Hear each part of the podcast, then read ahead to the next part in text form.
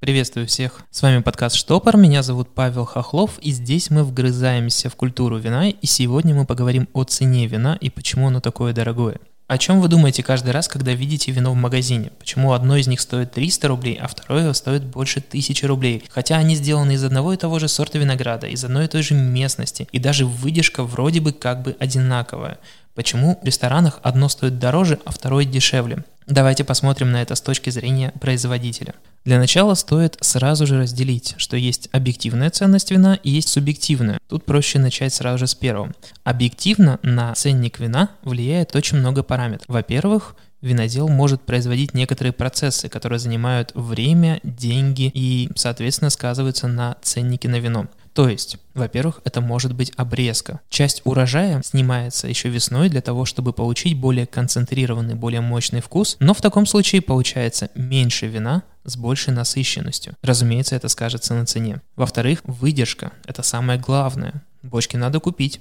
Вино нужно в них выдерживать. И это занимает место, это занимает время, это все очень сложно, долго, и это фактически виноделы называют замороженные деньги. В-третьих, мы очень редко об этом задумываемся, но это также то, во что вино упаковано. Сама бутылка и пробка может стоить фактически до половины стоимости самых базовых и простых вин. Корковая пробка, которую мы очень-очень любим, может стоить до 1 евро, и эта цена увеличивается в полтора раза, когда вино достигает России, что нужно обязательно учитывать. Заметьте, на этом моменте мы с вами еще совсем не говорили о том, что же находится в самой бутылке. И вот здесь заключена субъективная ценность вина. Винодел в течение 9 месяцев выращивает его на лозе, и очень многие сравнивают это с рождением ребенка, ну потому что 9 месяцев созревает идеальный продукт. И когда оно полностью готово, когда оно созрело, когда его разлили по бутылкам, когда оно прошло выдержку, винодел просто поднимает эту бутылку, подносит глазам и должен ее оценить, потому что нужно выставить какой-то ценник для своих друзей, для своих коллег, для своих покупателей.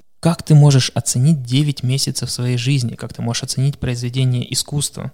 Ты поднимаешь свой взгляд и понимаешь, что эта бутылка стоит 100 евро, 1 евро, 20 евро. И вот здесь заключена субъективная стоимость. Винодел обязан оценивать то, как он произвел вино, то, сколько сил он вложил, то, какую отдачу он хочет получить. На самом деле вино очень часто сравнивают с золотыми унитазами. То есть каждый год винодел производит условно, ну, допустим, 10 тысяч бутылок. Не так много, не так мало, достаточно для того, чтобы жить, но мало для какой-нибудь крупной компании. И каждый год 10 тысяч человек хотят купить его вино. И они выставляют свой ценник. То есть, если 10 тысяч человек готовы купить ваше вино за миллион, ваше вино будет стоить миллион. Если вдруг 10 тысяч человек не готовы заплатить больше 300 рублей, соответственно, бутылка будет стоить именно столько. Но это все происходит только на самой винодельне. А мы с вами находимся далековато от винодельческих мест. Поэтому давайте немножко отвлечемся и представим кинематографичный момент. Я уверен, что многие его видели в фильмах, сериалах. Итак, камера, мотор, и мы видим с вами дорогу, по которой проезжает машина. Справа и слева вьются виноградники, а в машине находится главный герой. Это какой-нибудь владелец только что открывшегося ресторана. Ему не хватает только вина, он подбирает идеальное вино для себя, сворачивает в первую же винодельню, где находит главную героиню, она владеет этой винодельней, они общаются, дегустируют вино, обязательно такой полутемном, полупустом подвале, из бутылок, покрытых пылью, из бочек, оценивают, что там будет дальше, пробуют старые урожаи и сразу же заключают контракт, сразу же через две недели у него первая партия, торжественное открытие заведения проходит замечательно, через месяц у него постоянно это вино стоит в винной карте, и такое возможно, но только где-нибудь в Европе, ну или в странах, которые производят вино. Мы с вами находимся в России, поэтому тут цепочка производителей и цепочка поставщиков будет чуточку больше. Что вы представляли? Самое дешевое вино, которое я видел в Европе, это было в городе Салоники, в Греции. Оно находилось на полке магазина и стоило 83 евроцента. Это значит, что на нем заработал производитель, на нем заработал магазин, сколько-то стоило стекло на бутылку, и за 83 евроцента оно полностью оправдывает свой ценник и даже немного приносит прибыль. В России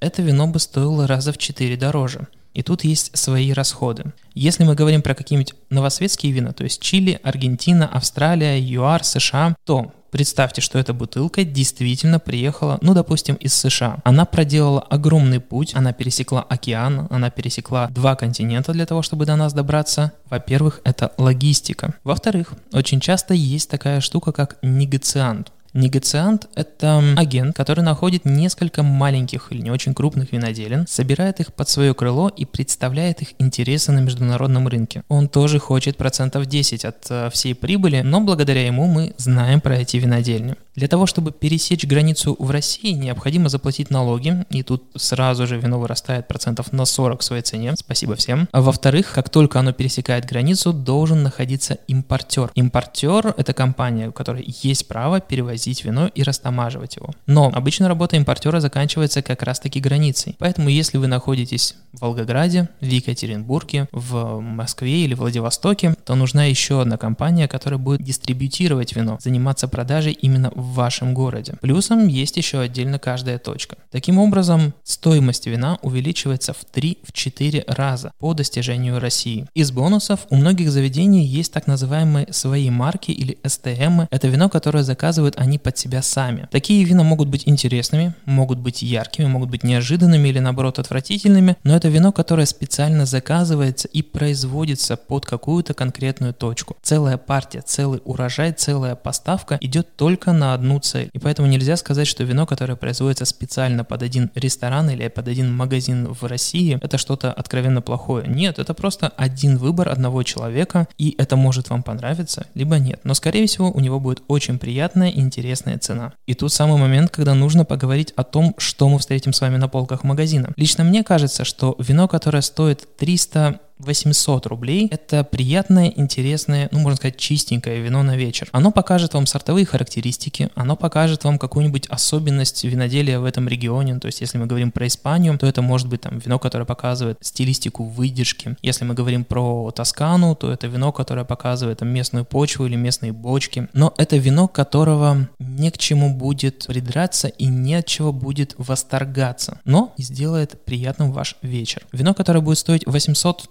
1500 рублей – это вино с вау-эффектом. Спасибо господину Пелевину за этот термин. Это вино, которое вас чем-то удивит очень высокой кислотностью. Вы почувствуете здесь аромат лопухов, причем какой-нибудь очень-очень яркий. После вкусия будет чувствоваться тертый кофе и шоколад. Ну, в общем, что-то у него будет яркое, запоминающееся, уникальное. Опять же, может быть прям непривычным и необычным. Но в целом это будет удивительное вино. Все, что вы будете покупать дороже 2000 рублей, это вино, которому нужна определенная предыстория. Возможно, это красное вино из местности, где красные сорта винограда в принципе не созревают, поэтому оно такое чертовски дорогое. Возможно, это вино, которое выдерживалось последние 10 лет в дубовых бочках, и об этом тоже нужно предупреждать. Возможно, это вино, которое производится ограниченной партией, но больше у него нет никаких достоинств.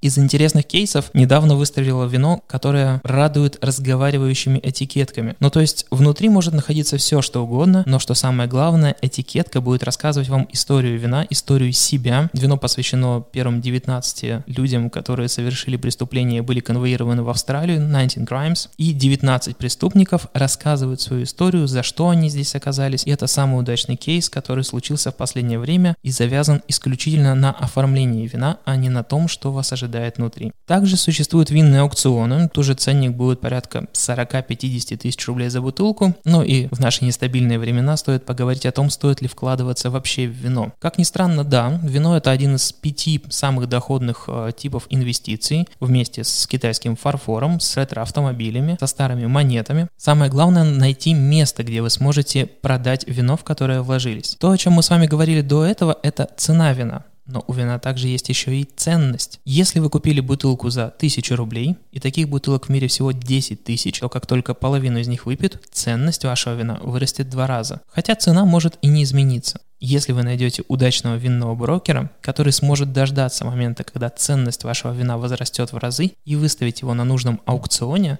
то ваша инвестиция будет очень-очень успешна. На текущий момент такими инвестициями занимается в основном в Англии, поэтому если вы планируете с поездку в Туманный Альбион, то присмотритесь, это самое удачное место для того, чтобы инвестировать в вино. В России вторичная продажа вина, к сожалению, запрещена, Поэтому винных аукционов у нас не будет еще очень долго. Хотя я практически уверен, что каждый из вас где-нибудь в погребе может найти бутылочку 1980 года, которая осталась еще от родителей, и у него будет очень высокая ценность. Из интересного, на аукционе Сотбис, одном из последних, была выставлена бутылка Массандры с самым лучшим описанием. Как вино, этот напиток не очень интересен, но он хранит в себе частичку истории, за которую стоит отдать 15 тысяч фунтов стерлингов. Мне кажется, что под это описание подходят очень многие вина, которые хранятся при не самых лучших комнатных условиях. Поэтому винные брокеры отвечают за хранение вина, и также у них очень часто есть сертификаты, которые подтверждают, что вино хранилось без контакта света и в идеальной температуре. И есть даже одно обязательное такое маленькое правило, что если вино не касалось английской земли и хранилось исключительно в подвешенном состоянии, то за него можно даже не платить налоги. Это очень интересный момент, который позволит вам сделать инвестицию еще более прибыльной.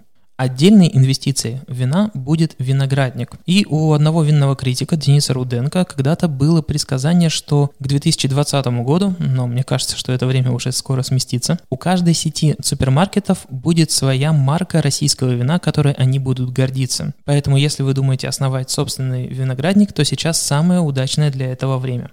Основать виноградник не так уж и дорого, ну то есть условно с новыми саженцами, с каким-нибудь простеньким зданием и винодельческим оборудованием стоимость будет около миллиона-полутора миллионов рублей. Но есть самое важное. Виноградник даст вам первый урожай только на четвертый год своей жизни. И, соответственно, на пятый вы получите что-то более-менее приличное. Поэтому будьте готовы к тому, чтобы вложить очень много своего времени и внимания для того, чтобы в конце получить какую-то отдачу. Но если у вас все будет очень успешно и интересно, то найти точку продаж, найти какое-то свое место, которое будет выкупать целиком урожай, как это ни странно, это может быть пятерочка, монетка, это может быть что-нибудь из магазинов, которые есть рядом с вашим домом, будет вполне реально. По крайней мере, к этому все и идет. Разумеется, многие заведения стремятся закупить под себя что-нибудь испанское или французское, но сейчас это не самое выгодное вложение. С вами был подкаст «Штопор», меня зовут Павел Хохлов, и мы с вами только что узнали о том, что же составляет ценник вина, почему одни из них стоят дороже, а другие дешевле, и стоит ли инвестировать в вино. Хороших вам винных открытий и помните, что жизнь слишком коротка, чтобы пить плохое вино.